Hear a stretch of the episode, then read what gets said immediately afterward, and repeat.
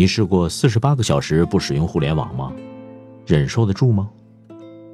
我的智能手机上调了个早晨八点钟的闹钟，这些天我已经很少使用手机闹钟了，因为去年年中我买了个智能音箱，有人工智能技术驱动的智能音箱，能够理解我对音乐叫醒服务的口头请求。不过，在接了一项不使用互联网在深圳生活两天的任务之后，我的这个周末不可以使用智能音箱了。在深圳，已经几乎没有人没有接触过互联网，基本上都会通过智能手机或者是家里的电脑上网。跟中国的很多人一样，智能手机已经成为我身体必不可少的一部分。我可以忘记带很多东西出门，但绝对不会忘记带智能手机。它要么握在我的手中，要么放在我的口袋里。即使是在睡觉的时候，手机也要放在跟我床一手之隔的地方，为了方便充电，以备第二天使用。我对智能手机已经变得十分依赖，它几乎渗透到了我生活的方方面面。无论是支付账单、打车、预订餐厅，还是预订电影或者音乐会的门票，我可以一整天待在家里不出门。各种日用品全都通过网上下单送货上门搞定。但是，当我的智能手机只能用于拨打电话或者发送短信的时候，一切都将发生变化。虽然只是一个周末，我的手机等同于跟我人生中的第一部功能手机2001年的那部摩托罗拉没有什么两样。那意味着没有微信或支付宝，没有新闻资讯应用，不能玩游戏。应用全都不可以使用，因为它们全都是基于互联网的服务，日子会很不好过。因为这些应用平时占到了我睡觉以外的大部分时间，不管我是否在工作。由于认识到要完成这项挑战并不容易，我做了一项准备工作，以便让这完全没有互联网的四十八小时过得好一些。周五晚上，我在微信上发了一条朋友圈。说周末期间我将无法回复任何的微信消息。我还给父母打了电话，告诉他们我要完成一项没有互联网的挑战，周末只能通过电话联系到我。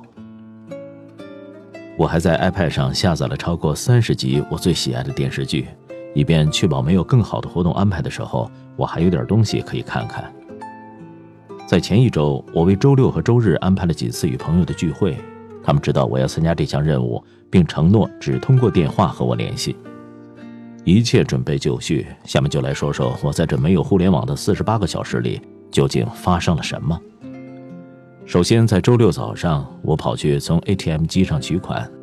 由于我几乎不再使用现金，我的钱包中的现金数额几个星期都没有变动过。微信支付和支付宝等移动支付服务在深圳几乎所有的商店都支持。许多年轻人甚至已经不再随身携带钱包出门。为了出行，我使用储值交通卡来搭乘公交车和地铁等公共交通工具，因为我不可以使用应用程序来叫车。我可以在街上叫辆出租车，但我不想用现金支付，不想收到零钱，尤其是硬币。硬币太重，携带不方便。我甚至很长一段时间没有接触过它们了。我放弃了到电影院看电影的想法，因为我知道没有互联网，我无法查看放映时间表。如果我直接前往售票处，我可能需要等一段时间，电影才会开始。另外，电影院的票价通常是移动订票应用的两倍。周六下午，我和另外三位朋友在深圳打麻将。我想，这可能是唯一一项可以让大家不用低着头去划手机的消遣活动。周六晚上，我和朋友们一起吃饭。吃饭的时候，看着他们老是在看智能手机，我觉得很无聊。但值得欣慰的是，这一天两顿饭都是我的朋友用微信支付买单的。我提出要给他们我的那一份钱，但他们不想要现金。我没有去看下载到 iPad 上的电视剧，因为我决定这个周末晚些时候回家，以免觉得晚上无事可做。平常的晚上，我可能会和亲朋好友进行视频聊天。观看直播应用、玩手机游戏、看看电视节目的回放，所有这些活动都需要连接互联网，因此周末期间都无法进行。但是最终我还是没能够完成这次挑战，原因是由于之前安排好的聚会，有好几次我得去查看我的微信，联系我的朋友，因为他们没有我的电话号码。在过去的两三年里，微信已经基本成为中国人的首选通信工具。我们不再交换名片，不再记下彼此的电话号码，相反，我们直接扫描二维码即可添加微信朋友。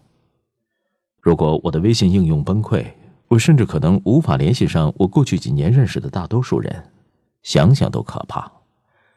但是到了周一，我能够重新连接互联网了，我也不想再失去它了。网瘾不如烟瘾、毒瘾那么厉害，不需要太强的手段也能够戒除。度过难挨的三四天时间。你的注意力开始从虚拟世界转向同样丰富多彩的现实世界，你开始发现许多以前自己没有时间去做的事情，其实有大把时间去做。比如把自己的衣服杂物收拾好，花时间把房间收拾干净，整理自己买来的书，和朋友打电话，长时间阅读，花时间散步。当你有时间处理这些事情之后，自己的生活质量有了提高。整齐的衣服放在衣柜里，书桌上保持整齐，地面也保持着干净。这样的居住环境让人感到更加舒服。散步也能够使紧张一天的神经得到适当的放松。全天都闷在房间里的人，心里也很容易受到压抑。而有时间去阅读别人写的书，这也对自己很有帮助。网络上流传的碎片消息，有的很容易挑逗人的情绪。但背后并没有进行严谨的思考，其实营养不大。书籍是一个人的思想结晶，它会更加立体地表现一个人的精神世界。以前让网络吞噬自己太多的时间，对自己整体的生活反而缺乏关注。我越来越相信那句话：重要的信息始终会找上你。以前打开浏览器，打开微信桌面客户端，还有微博，信息会扑面而来。反而成为疲于奔命的小仓鼠，看见全世界都是栗子，都想去啃一啃。美国神经学家大卫·林登写过一本《愉悦回路》，解释人类的行为如何激发大脑中的愉悦回路。一旦这个快乐按钮被按下，那么人们就会无限的重复这类行为。书中介绍了一个实验，试验人员通过给小白鼠的大脑连接电极，然后设计一个按钮。当小白鼠触碰这个按钮以后获得快感，那么就会无限次的去按动这个按钮，甚至会忘记吃饭。网络虽然越来越便捷，但人类的大脑进化速度却远远跟不上这样的变化。反映在身上的信息成瘾、上网成瘾，都是大脑会因为获取新信息而感到愉悦。多巴胺控制着我们的行为，就好像小白鼠一样，无限次的触动网络这个按钮。糟糕的是，网络上永远都不缺乏新的信息。如果不是机缘巧合，我被动强制的与网络进行隔离，那么或许真的认识不到自己的症状有多深。上网的时候和逛街一样，漫无目的。当时时刻刻消费信息形成习惯，反而并不在意自己要看什么。结果是，当信息摄入越来越多，大脑对信息的胃口也越来越大。患上了信息暴食症。有人说，互联网社交网络与社会结合程度之深，带来了一个意想不到的后果，就是当一个人开始离线的时候，那么他也相当于从社会这个群体中暂时消失，成为一名隐士。而这种当隐士的成本相当低，不需要跑去深山老林，只要暂时远离微信、微博就可以了。当然，我不会推荐你不去办理家庭的宽带。如果你也觉得自己网络成瘾，我会建议你也应该给自己设置一个离线时间。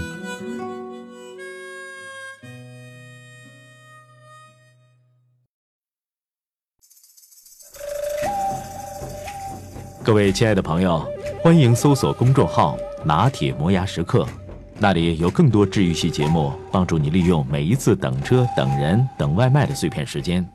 不喂食鸡汤，只为强大的内心充电。公众号：N T M Y F M，N T 就是拿铁的拼音字头，后边的四个字母是 My F M，中间没有空格。输入中文六个字“拿铁磨牙时刻”，认准蓝色咖啡杯标识，欢迎你的加入。